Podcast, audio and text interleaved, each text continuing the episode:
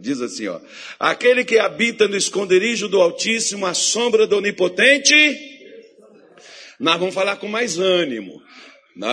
Mais ânimo. Quando eu parar, você continua. Diz assim, ó: Direi do Senhor, ele é o meu, a minha e nele, porque ele do laço do passarinheiro e da peste perniciosa. Ele te cobrirá com as suas, e debaixo de tuas asas estarás, e na sua verdade, ou perdão, a sua verdade é um escudo, não temerás espanto noturno, nem seta que voe de dia, nem peste que anda na escuridão, nem mortandade que assole ao meio-dia. Mil cairão ao teu lado, dez mil à tua direita, mas tu não serás, somente com teus olhos olharás e verás a recompensa dos ímpios. Porque tu, ó Senhor, és o meu refúgio, o Altíssimo é a minha habitação. Nenhum mal te sucederá nem praga alguma chegará à tua tenda, porque aos seus anjos dará ordem a teu respeito para te guardarem em todos os teus caminhos. Eles te sustentarão nas suas mãos, para que não tropeces o teu pé em pedra. Pisarás o leão e a áspide, calcarás aos pés o filho do leão e a serpente, pois que tão encarecidamente me amou também eu livrarei, pô-lo-ei no alto retiro, porque conheceu o meu nome.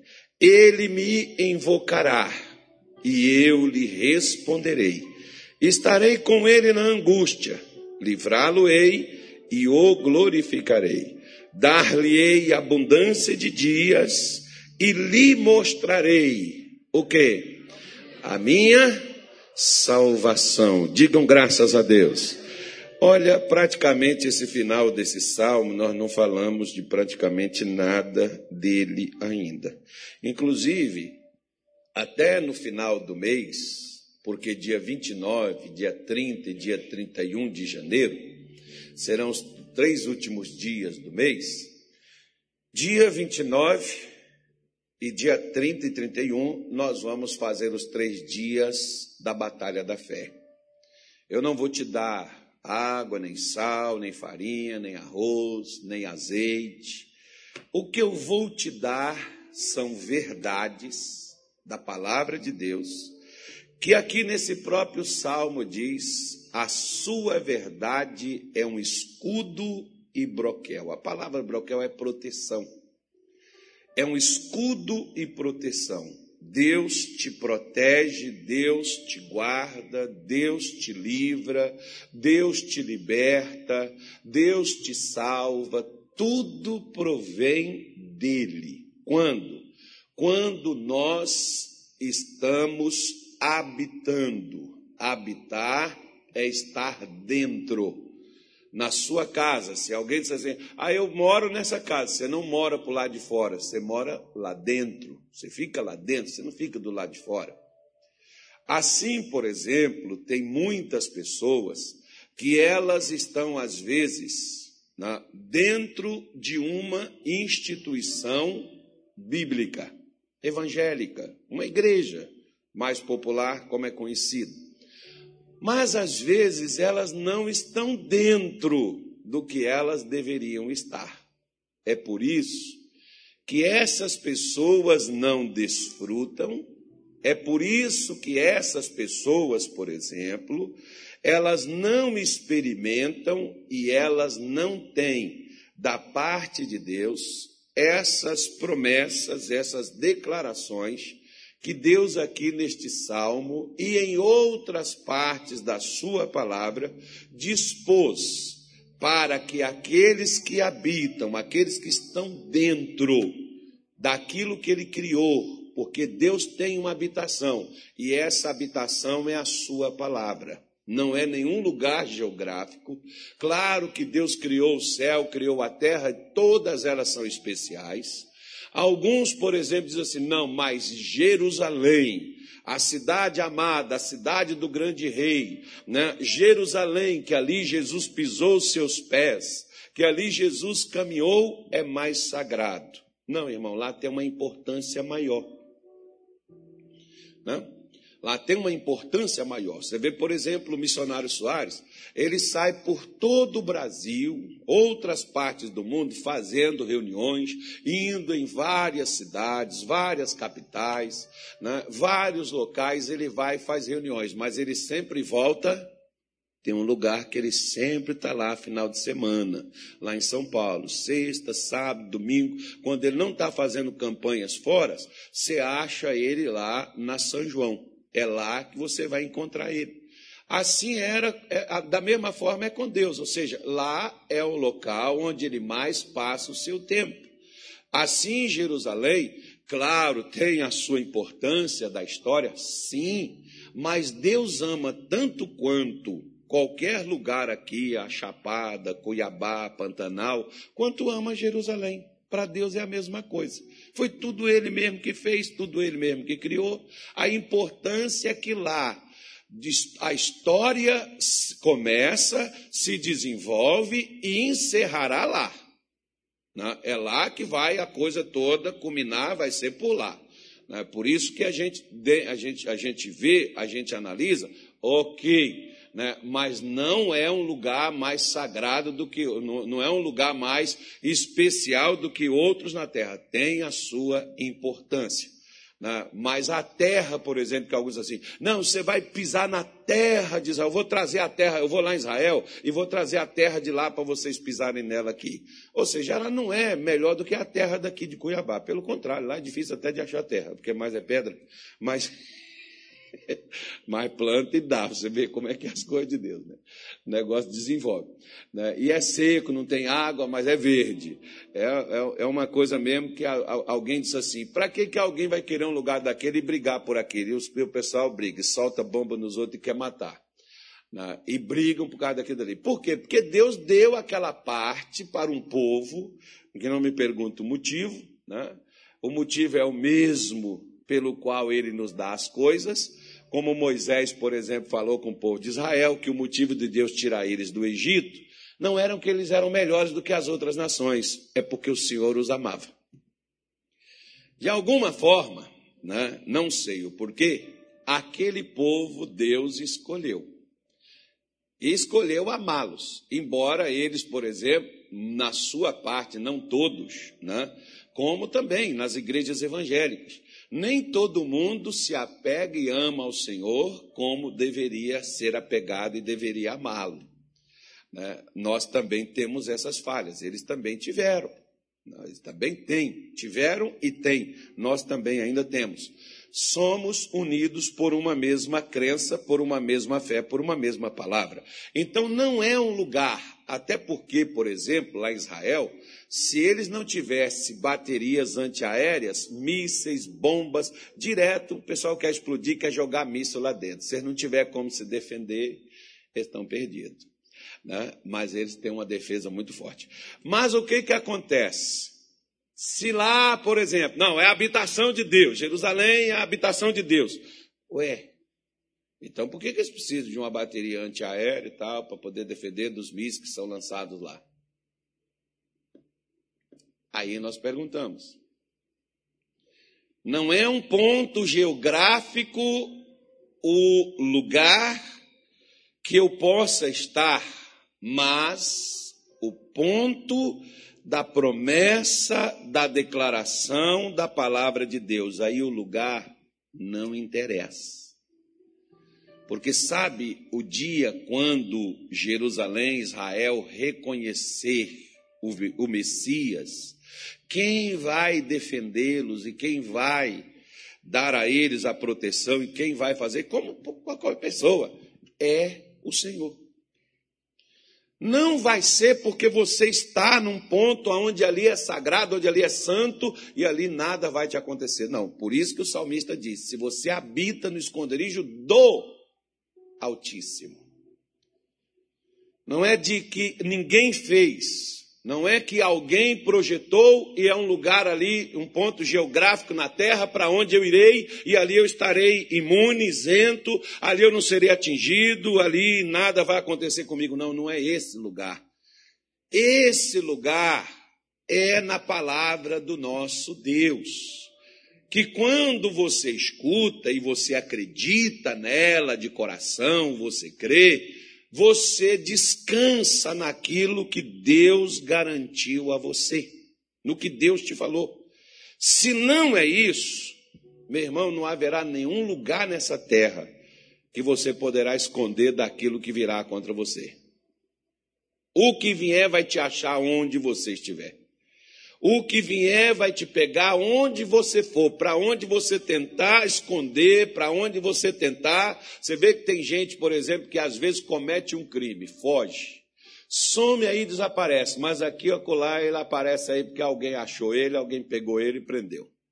Não tem onde esconder, não tem onde estar né, vai encontrar, vai achar. Mais cedo, mais tarde, mais dia, menos dia, vai pegar.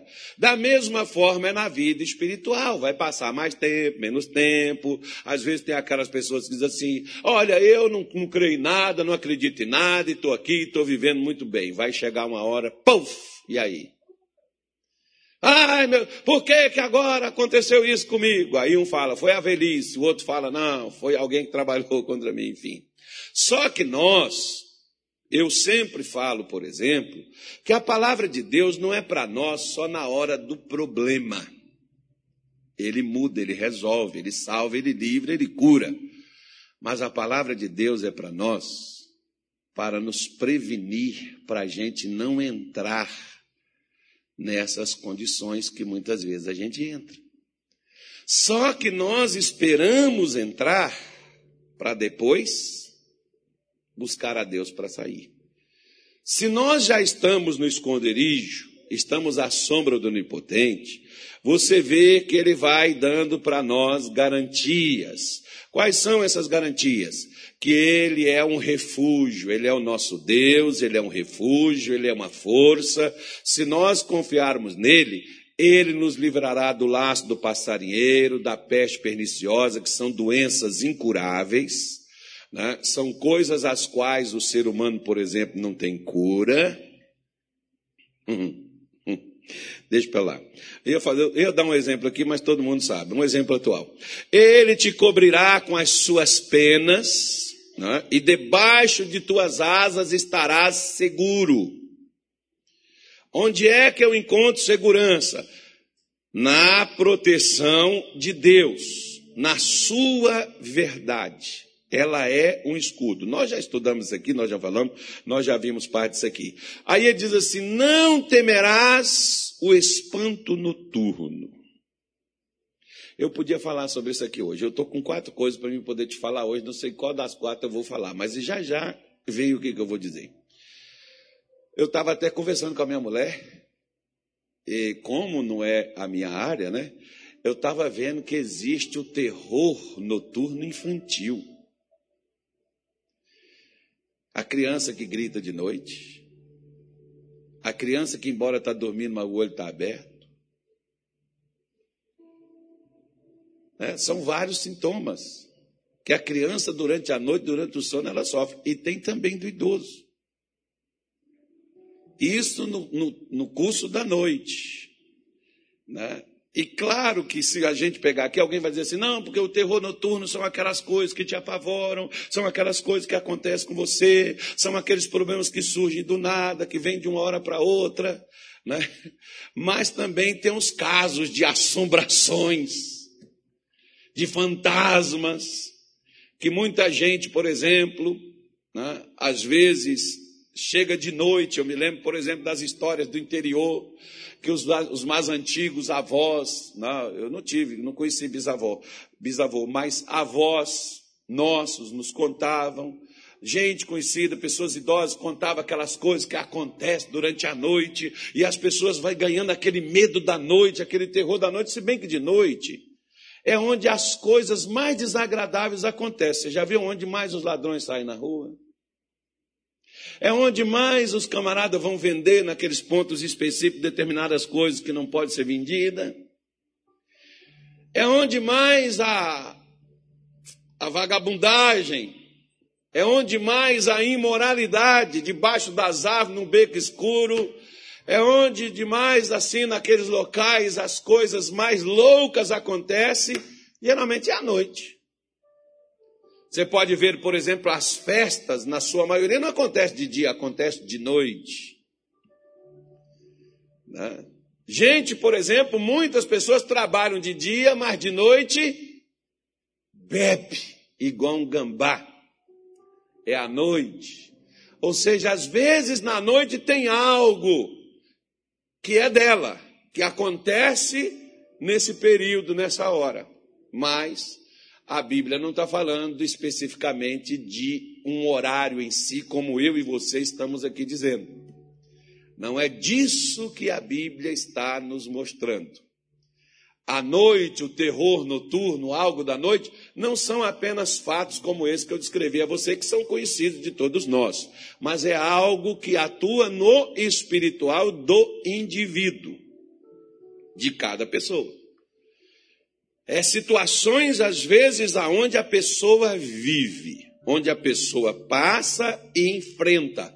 E se ela não tiver Deus, ela vai ficar como né, muita gente já está, e outros, se não abrir os olhos, ficarão atormentadas, aterrorizadas. Já viu, por exemplo, que determinadas coisas que acontecem, às vezes, toda hora que você lê uma notícia, esses dias, por exemplo, eu vi a notícia daquele camarada lá no Rio de Janeiro que matou a ex-esposa a marretadas e depois fugiu no carro e caiu na ponte.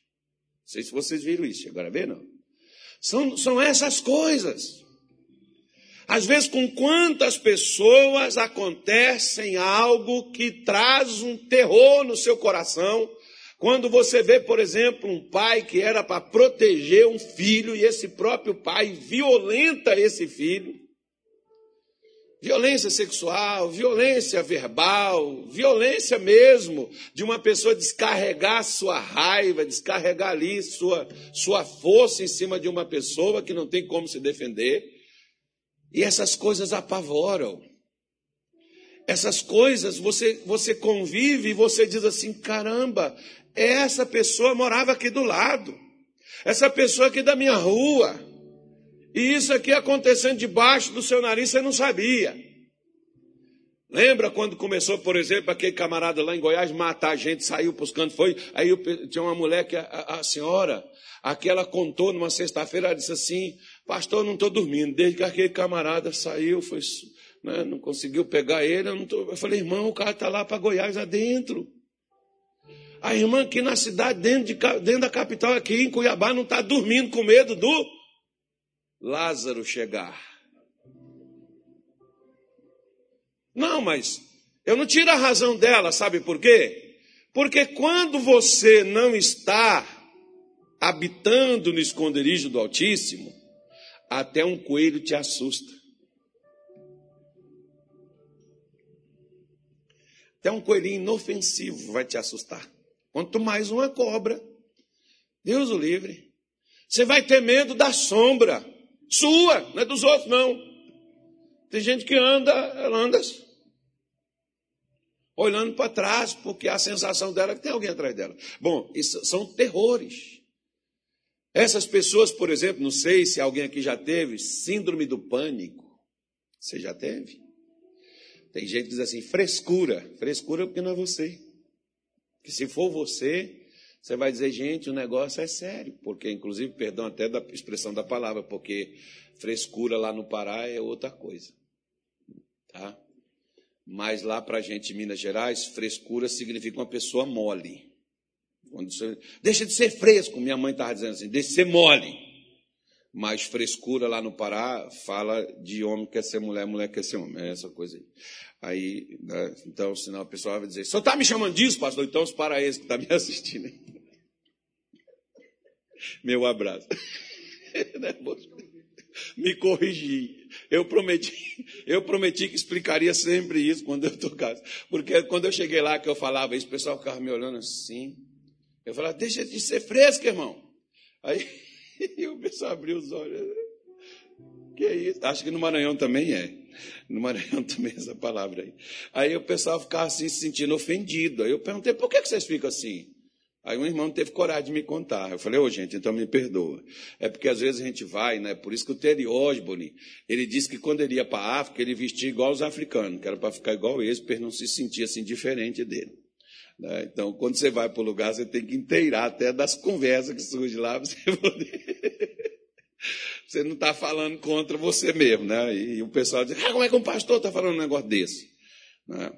É igual lá no Rio de Janeiro, por exemplo. No Rio de Janeiro tem palavras que são assim, né? Como vamos fazer um biscate. O que é um biscate? Hum? É um trabalho temporário. Mas biscate em outros locais é outra coisa. É a mulher que pega a bolsa e vai para a esquina para poder ver se encontra alguém para pagar algo para ela. Então, é, são, é, é, o nosso Brasil mesmo, não é fora não, não é outro país não. Então ele fala sobre esse terror, que eu não vou falar sobre ele, e a seta que voa de dia, né? e nem a peste que anda na escuridão. Olha a escuridão de novo aí, olha a noite outra vez aí, olha os problemas de novo vindo outra vez, e nem a morte que assola ao meio-dia. Coisas, por exemplo, que tem gente que tem medo da noite, tem gente que é no meio-dia. Meio-dia certinho acontece, quando tem que acontecer é meio-dia. nós, temos reunião meio-dia aqui, mas não é por isso não. Acho que não, eu não fui eu que pus também não. Mas eu colocaria sem problema nenhum. Né? Mas eu quero falar com você hoje um pouquinho lá do finalzinho. Pula lá. Porque o versículo 14 diz: Porque se, se, se tão, pois tão encarecidamente, porque a mim se apegou com amor, também eu o livrarei. Poloei no alto retiro, porque conheceu o meu nome. Ele me invocará, e eu lhe responderei. Estarei com ele na angústia, livrá-lo-ei e o glorificarei, e dar-lhe-ei abundância de dias, e lhe mostrarei a minha salvação. Eu quero falar sobre essa parte final aqui do salmo hoje. Você já viu que o camarada tem que habitar, descansar, ele tem que estar debaixo das asas para estar seguro, para ele ter certeza, convicção, ele tem que se apegar a Deus, e o motivo do apego não é necessidade, mas é amor, para que ele possa conhecer a salvação. Porque, de um modo geral, por exemplo, nós falamos assim: não, olha, para você ser salvo, basta você aceitar Jesus como seu Salvador, confessá-lo como seu Senhor e você está salvo. Tá bom? Quantos já fizeram isso? E talvez você, por exemplo, é uma dessas pessoas. Mas quantos de nós estamos seguros que somos salvos? Porque o que é interessante é que todo mundo quer ser salvo. Mas a maioria dos que querem ser salvos ou se dizem salvos tem medo da morte. Não é uma incoerência? Estranho. Ora, se eu sou salvo, por que eu tenho medo de morrer? Então eu não conheço Eu não conheço a salvação, porque eu tenho medo dela. O salvo não é o que vai passear nas ruas de ouro. Lá no céu tem ruas de ouro, onde os salvos irão passear. Lá no céu tem ruas de ouro, onde os salvos irão passear. Ah, se eu tivesse asas, eu voaria para lá. Mas será que eu não ia querer voltar depois que eu chegasse lá?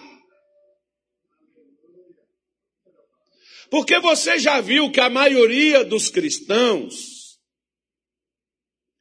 eles querem ir para o céu, mas quando já não tiver mais nada para eles na terra.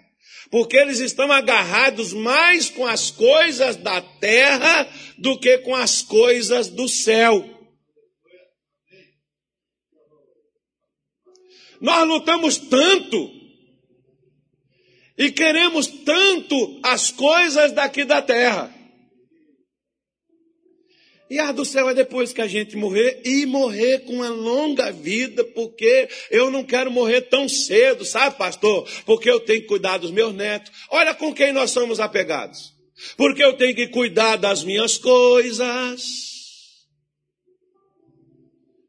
Eu tenho que cuidar dos meus negócios, deixar uma boa fortuna para os meus filhos.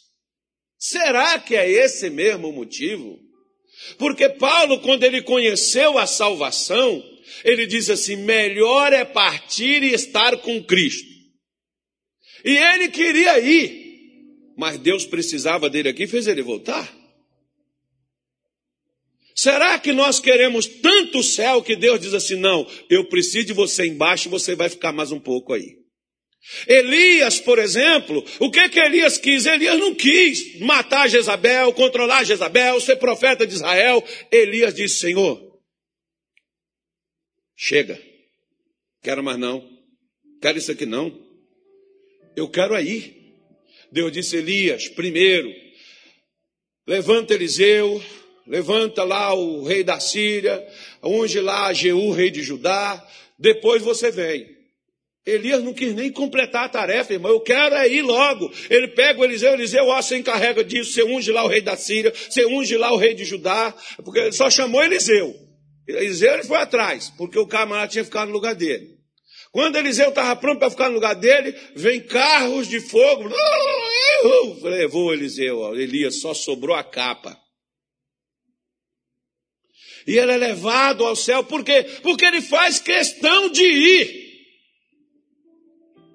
Eu, eu, eu fico olhando assim, às vezes, para nós, e eu fico assim, Senhor, nós não conhecemos a salvação, porque nós temos medo da morte. Se nós tememos a morte, tememos as coisas deste mundo, irmão, está demonstrado claramente que a salvação de Deus nós não conhecemos. Nós conhecemos a salvação que na igreja é pregada, mas a salvação que Deus nos mostra, essa nós não conhecemos, porque nós tememos ela. Nós somos inseguros quanto a ela. Porque nós não a conhecemos. Ou seja, existe algo que o salvo, no seu convívio, na sua intimidade, no seu apego, no seu relacionamento, na sua comunhão, na sua vida com Deus, só Deus mostra isso a ele.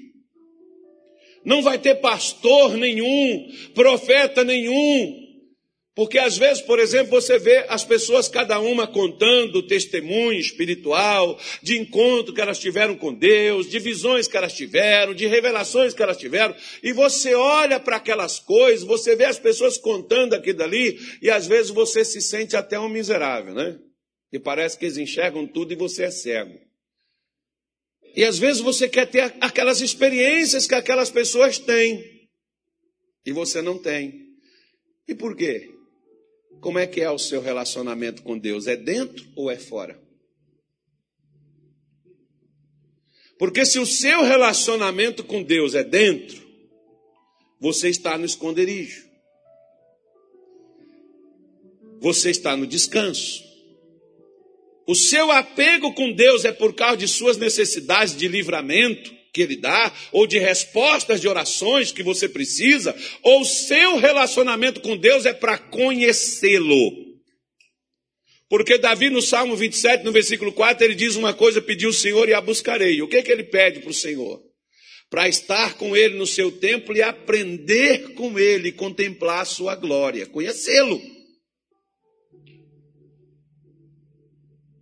É conhecer a Deus é conhecer o que, que Deus ele tem para mim. Porque quando eu sou salvo, eu fico assim observando, às vezes eu, eu vejo aqueles filmes que passava antigamente, que hoje nem passa mais.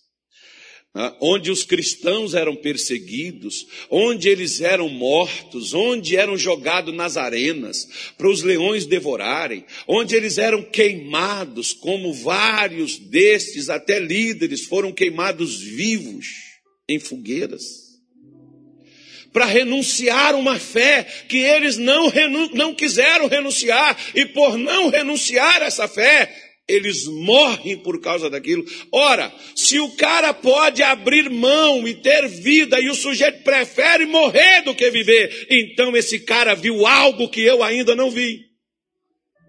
Ele enxergou algo que os outros, que quantos foram aqueles, como na Babilônia, por exemplo, por que que Sadraque, Mesaque e Abednego, mesmo sendo jogados no fogo, não renunciou sua fé? Eles viam algo que os outros judeus se ajoelharam e eles não. Por que que Daniel é jogado na cova dos leões? E Daniel não cai lá gritando, pedindo misericórdia, proteção, pedindo livramento, pedindo a Deus para não deixá-lo passar por aquilo. Por que que Daniel calmamente dorme com os leões a noite toda? Sem pavor, sem pânico, sem grito. Ninguém ouviu nada. E o rei chega no outro dia, triste, Daniel, servo do Deus Altíssimo, tomara teu Deus, tenha conseguido te livrar. E Daniel diz, ó, oh, meu rei vive para sempre. Daniel estava lá. Por que que Daniel estava naquilo dali? Ele conheceu algo que para ele não importava o lugar onde ele estivesse, a salvação estava nele, a salvação estava com ele, não era um lugar apropriado, ele podia estar no trono, ele podia estar na sala do trono, ele podia estar no curral com bezerro, com boi, ele podia estar no rio tomando banho, mas lá estava a salvação com ele. Ou com leão, dentro de cova.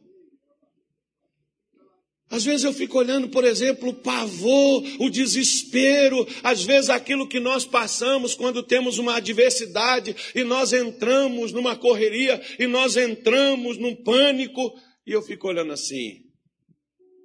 Como certa vez teve um filósofo, por exemplo, não sei se foi o Nietzsche, me parece que foi ele, não sei o que, eu não sei nem citar o nome dele, então abreviar o Nietzsche, para quem conhece sabe quem é. O Nietzsche, por exemplo, ele odiava os cristãos. E sabe por que, ele odiava os cristãos?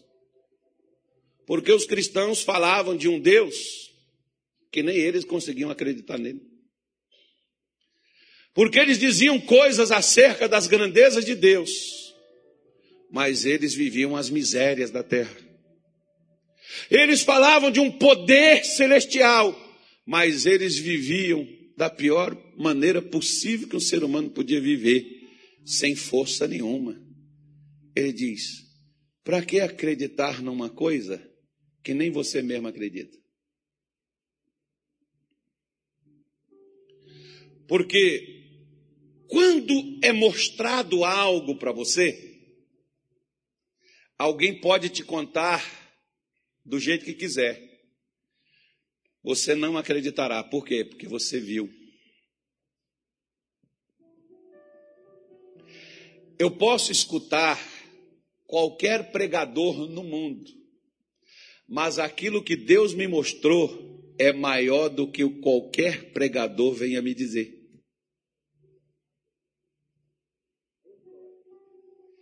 Tem crente que anda atrás de pregador, devia andar atrás do Senhor, não atrás de pastor.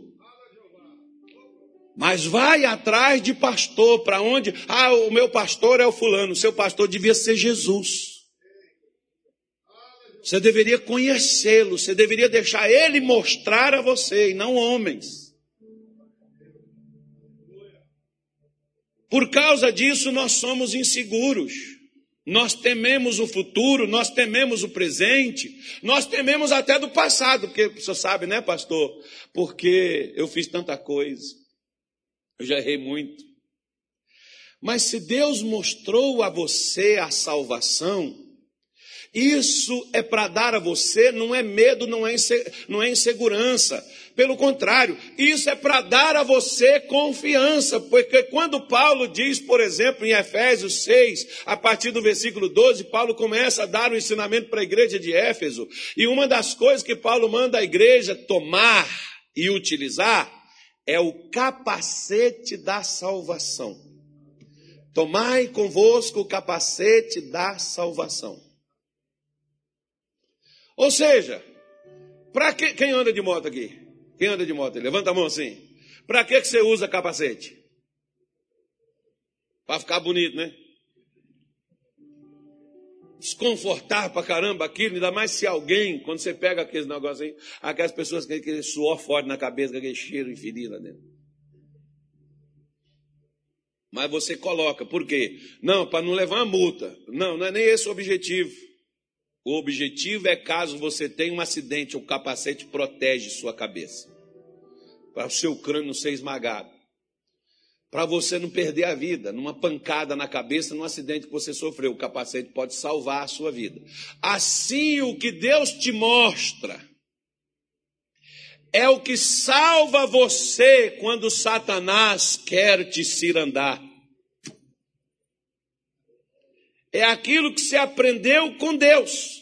Eu gosto, por exemplo, que Paulo, quando ele fala, Paulo fala de uma ousadia tremenda, e Paulo diz assim: é, quando eu, eu, estive em Jerusalém, eu vi Pedro, eu vi Tiago, irmão do Senhor, mas ele ficou poucos dias lá. E Paulo diz assim: o que eu aprendi, o que eu ouvi, eu não aprendi com homens, eu aprendi com o Senhor. Foi Deus que mostrou a Paulo o que Paulo viveu, o que Paulo ensinou e o que Paulo fez. E Paulo falou de coisas muito importantes. E ele pega e diz o seguinte: que a gente acredita que seja ele que tenha escrito a carta aos Hebreus. E ele diz uma declaração bem assim: Coisas, mas de vós, ó amados, esperamos coisas melhores. Coisas que acompanham a salvação. Então Paulo está falando assim: se você é salvo, se você teve um encontro com Deus, se você conheceu a Deus, se você aprendeu com Deus, tem coisas que vai acompanhar a sua vida. Porque você não pode ser salvo só dentro da igreja. Só quando você se batiza e passa pelas águas, você é salvo na sua casa. Você é um salvo no seu trabalho, você é salvo nas ruas, você é salvo nas estradas, você é salvo no cinema, você é salvo em qualquer lugar. Porque tem gente que ele age como salvo nos ambientes espirituais. Aí ele canta, aí ele dança, aí ele prega, aí ele fala, aí ele proclama, ali ele diz. Agora, quando sai desses ambientes, ele não age como um salvo.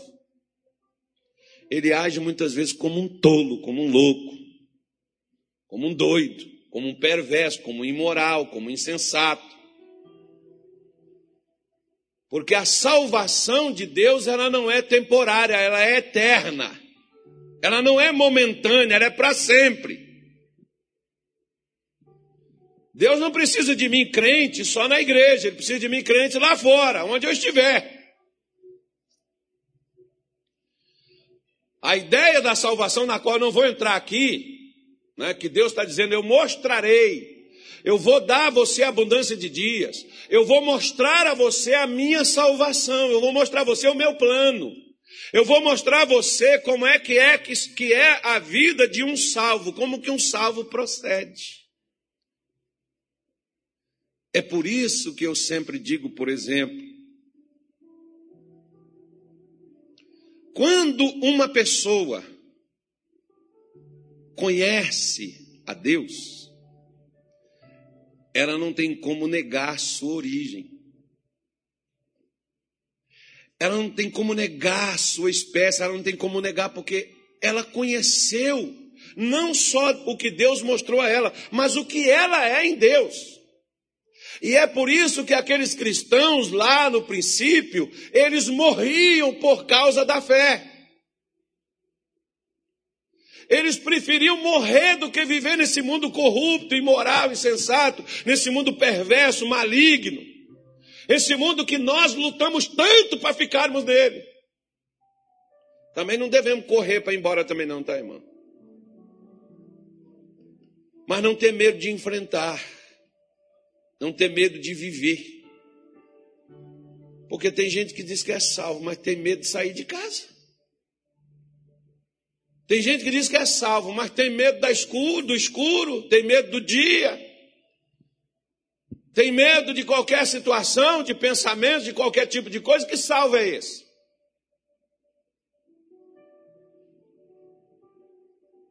Que salvação é essa que Deus nos deu? Porque a salvação é uma segurança para aquele que a tem. Você pode ver, por exemplo, que Davi é o camarada que mais expressa isso. Muitas vezes ele diz: O Senhor é a minha rocha, é a minha força, é a minha salvação.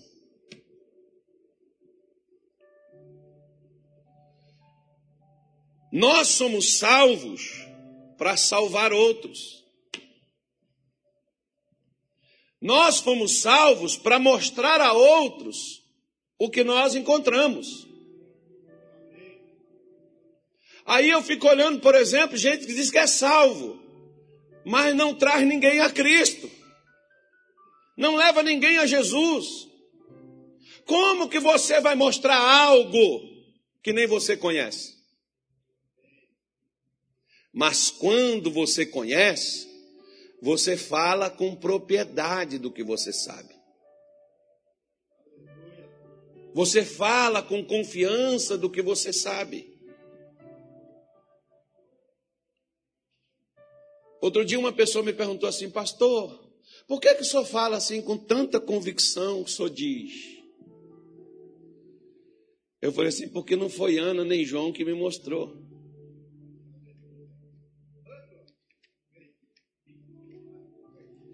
Quer ver? Se o seu pai te mostra algo e você admira e respeita o teu pai, qualquer pessoa que queira você fazer acreditar ao contrário, você não vai aceitar porque você vai dizer assim: meu pai falava isso comigo desde criança. Meu pai me mostrou isso. Meu pai dizia isso assim. Meu pai ensinou para a gente isso aqui. Eu não largo isso aqui, eu não solto isso, mas nem que a vaca tussa. E a vaca está tossindo, né, irmão? O pior agora não é nem a tosse da vaca, agora é o pum da vaca que é o problema. Não sei se você ouviu aí, mas o pum da vaca virou uma confusão. é, até, até, até um banco aí recomendando para ninguém comer carne. Se o pum está esse perigo todo, imagina a carne. Eu não duvido, não, do que eles põem lá para poder engordar o bicho, não duvido que tenha alguma coisa que prejudique. Mas não se importe com isso, não, que o salvo, Paulo disse, quando você for no mercado, compra as coisas que tem lá e dê graças a Deus e não pergunte de onde veio. Salvo, salvo não anda assustado com as coisas que ouve, com os negócios. Por quê? É mais ou menos assim, olha. Se você, por exemplo, lê a sua Bíblia,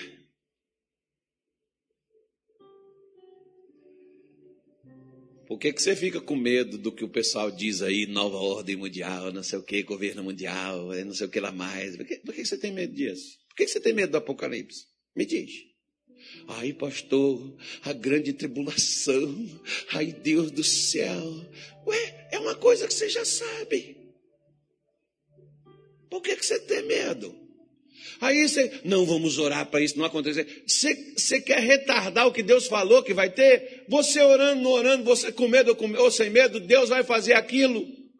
É melhor você deixar Deus te mostrar que dói menos e você aprender com Deus que quando você é salvo, você está numa posição segura, tranquila. O salvo, ele está guardado, ele está protegido. Ele está seguro nas suas convicções, ele não teme o futuro. Porque ele já sabe o que lhe aguarda. Ele já sabe o que lhe espera. Um tempo atrás, por exemplo, teve um pastor, amigo, se estiver me assistindo, Deus abençoe você. Aí ele, esse pastor, o pai dele tinha 84 anos, estava sofrendo na UTI de um hospital. E o pai dele era membro da minha igreja. E eu cheguei para ele e disse assim, irmão, ele foi lá, pastor, ore pelo meu pai. Meu pai está lá lutando. Então ele pode viver, claro, ele pode viver 90, pode viver 100, pode viver muitos anos. Mas tem coisa que a gente quer segurar, né, irmão? A gente não quer soltar, não. Aí ele chegou lá comigo, orei pelo pai dele, e o pai dele nada. O pai dele melhorou um grau na UTI. Aí Deus foi e falou no meu coração, Carlos, fala para o pastor fulano, para ele ler o Apocalipse capítulo 20, 22. Eu quero que ele leia ele, e eu quero que ele vá lá na UTI com o pai dele e leia para o pai dele. Apocalipse 22. Irmão, para que, que eu fui falar isso com o pastor? Ele ficou com raiva de mim? Na hora, ele confessou para mim depois, eu fiquei com raiva. Porque o senhor tinha que lutar, o senhor tinha que me ajudar, o senhor tinha que, meu pai tinha que sair de lá. E eu disse para ele: foi o que Deus mandou. Seu pai é crente. Solta teu pai. Libera ele. Ele foi lá, leu para o pai dele. E no mesmo dia o pai dele foi. Nós achamos que um familiar que a gente perde que derrota, porque eu sou crente. Eu não podia, nós lutamos para ficar num troço desse, irmão. No mundo desse, nós lutamos por essa coisa aqui. Quando o que Deus de fato preparou para nós nós achamos que para lá é perda. Não. É doido, pô, tinha tanta vida pela frente, tanta coisa para viver. Sabe o que que Paulo diz? O viver é Cristo, morrer é lucro. Sabe por quê? Porque Paulo conheceu a salvação que Deus mostrou a ele. Quem conhece a salvação não vê a morte como uma perda, como um castigo. Vê a morte como uma promoção, porque o Salmo 115, por exemplo, acho que o versículo 16, você vai ver que ele diz assim, ó: Preciosa é a morte, preciosa aos olhos do Senhor é a morte dos seus santos. Para Deus é precioso quando um santo morre. Ruim é quando morre o pecador. Aí é complicado. Mas o santo não. O santo, quando ele morre para Deus, que coisa linda, que coisa maravilhosa, que negócio legal, que coisa boa. Carlos, seja bem-vindo. Oh, meu filho estava te esperando. Não, não queria vir, não. Eu queria ficar lá, porque lá tem boi no rolete. Lá tem tropeiro. É, nós pensamos, o Deus de muito, Paulo, Paulo não se enganou quando ele disse que o Deus de muito é o ventre. Né? Porque muita gente vive pela barriga. Porque aqui que tem coisa boa. Lá também vai ter, irmão. Isaías 25 diz que vai ter uma festa que o Senhor vai dar regada a vinho do bom, melhor do que aquele feito lá em Caná da Galileia. Vai dar boi com tutano para a gente poder comer, sabe aquele, aquele, aquele pé de boi assim que você faz, aquele mocotó? Vai ter que tomar.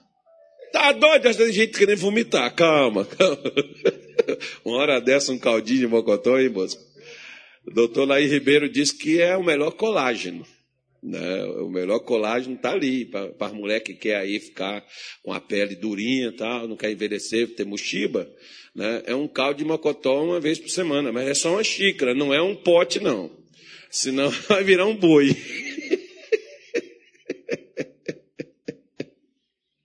né? Então, então nós, nós, nós precisamos entender isto. Né? Quando Deus vê como precioso, nós vemos como perda. Ficamos decepcionados. Ai, não. Poxa, por que, que Deus fez isso? Por que, que Deus deixou isso acontecer? Por quê? Oh, meu filho. Olha para cá. Quando você é salvo, você não importa com mais nada. O que acontecer para você é lucro. Por quê? Acredito eu que a maior bênção e o maior milagre que o homem pode receber é a salvação. O resto passa a ser consequência da vida que você vive com Deus. Por isso que Deus disse: Eu mostrarei a minha salvação. Você aprende com o próprio Deus o que é ser um salvo. E ser um salvo é tudo que isso no Salmo 91 você vê descrito. Você vai viver sem medo.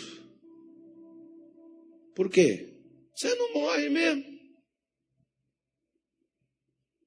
Eu fico imaginando, por exemplo, como é que aqueles camaradas iam para aquelas arenas.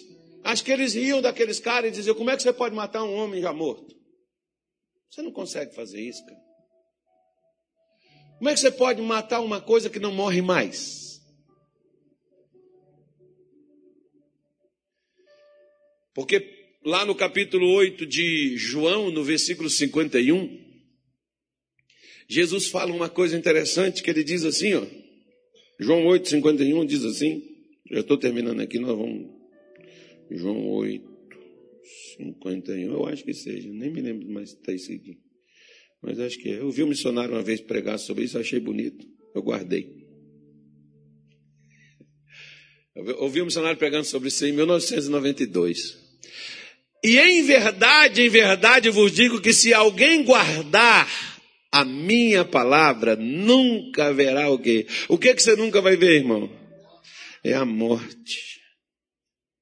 Você não morre mais. Como é que vai matar quem não morre mais, irmão? Você estará vivo. Você não vai temer nada. Olha só, chega lá no pé do defunto, solta uns tiros de fuzil debaixo do caixão, vê se ele vai sair correndo. Ele está calado assim, ó. Chega lá, conta umas fofocas para ele. Diz assim: se é ladrão, miserável, desgraçado, roubador dos outros, vê se ele vai levantar e dar um soco. Mas tem gente que diz que é salvo, é minha reputação, me respeita. É, irmão, você é o que está te dizendo? Não, então por que, que você se, se machuca? Às vezes, um dia eu falei isso com um pastor, eu falei, pastor, eu, eu, via, eu via você pregar, eu via, até admirava suas pregações. E agora você vem me dizer isso, que quando fizeram isso, falaram isso, você se sentiu ofendido, pastor. Eu achei que você era mais forte. Ou seja, quase que eu disse para ele: Isso não é procedimento de um salvo. Você vai ter medo da escuridão, você vai ter medo das lutas, da dificuldade. É, meu irmão, você não morre mais. Pode vir a morte contra você. Você vai dizer: o que foi? Você está é doido, pastor, misericórdia. O senhor não sabe o que, eu estou passando. Se o senhor soubesse o que eu estou passando na minha vida, como é que eu estou. Ei, deixa Deus te mostrar o que, que é a salvação. A salvação é justamente você está na verdade ela te protege, ela é sua proteção. A palavra de Deus é um escudo que guarda você dessa coisa araiada toda, como diz o reverendo João Batista, de tudo isso que vem contra a sua vida. Você não precisa temer. Você não vai ter medo de peste. Olha essa peste que veio aí. É, foi, foi um momento para mostrar para muita gente. Falar, ó, você não tem nada. Você está precisando do esconderijo, cara. Ó, oh, porque, meu Deus do céu, tem gente que nem com as picadinhas estão se animando, lutar, né? Você sabe, né, pastor? Porque agora só viu, né? A irmã ainda foi falar aí, meu filho com duas vacinas pegou de novo. Agora, meu Deus, não estou guardado, não estou protegido o suficiente. Jesus amado. Ai, misericórdia. Eu até gostei, teve uma irmã aqui da igreja que falou, oh, pastor, eu não posso ir no culto tal, que eu, eu testei positivo tal, eu não vou não. Aí eu falei, tá, tudo bem, como é que você tá? Tô na paz. Eu falei, então fica nela, não vou nem falar mais nada. Gostei dessa atitude. Eu, tá. Falei assim, esse povo aprendeu fé mesmo, ó. Porque no ano passado, tinha gente que me ligava, pastor, eu testei positivo. Pastor, não quero morrer não, não quero morrer não, pastor, pastor. Calma, irmão, então já que você não quer morrer, me escuta. E se eu falar assim, vai morrer? Pronto, morria na hora que eu falasse. E a gente, não, sério, eu estou te falando sério. Eu recebia por hora cinco, seis ligações. E tinha gente que chorava comigo no telefone. Eu não quero morrer, pastor, não quero morrer, não. Mas quem falou que tu vai morrer? Não, é porque passa uns caixão assim, um negocinho, eu estou vendo.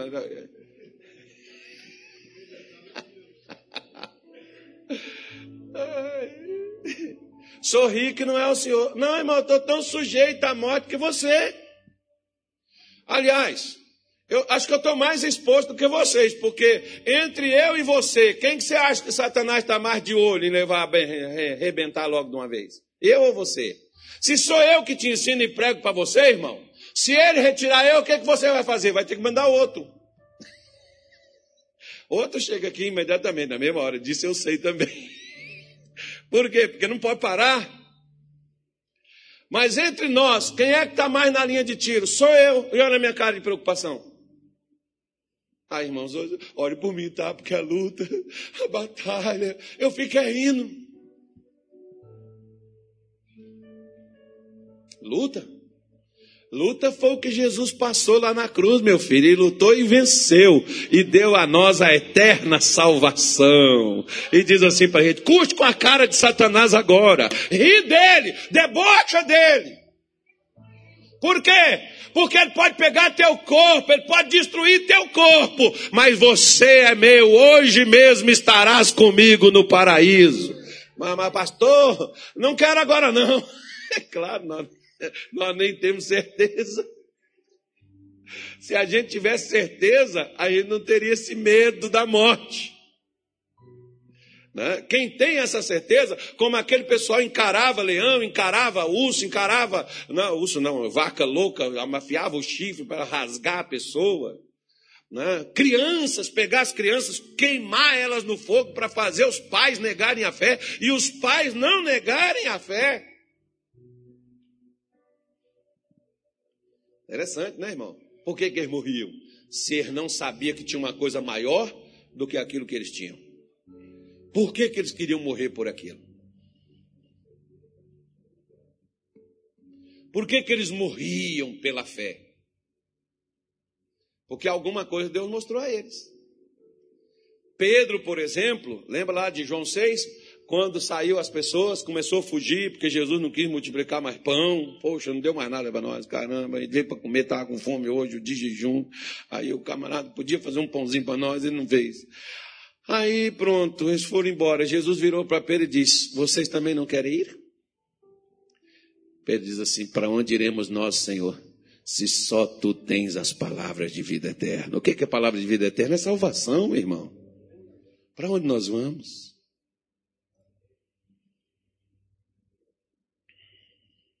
Aprendei de mim.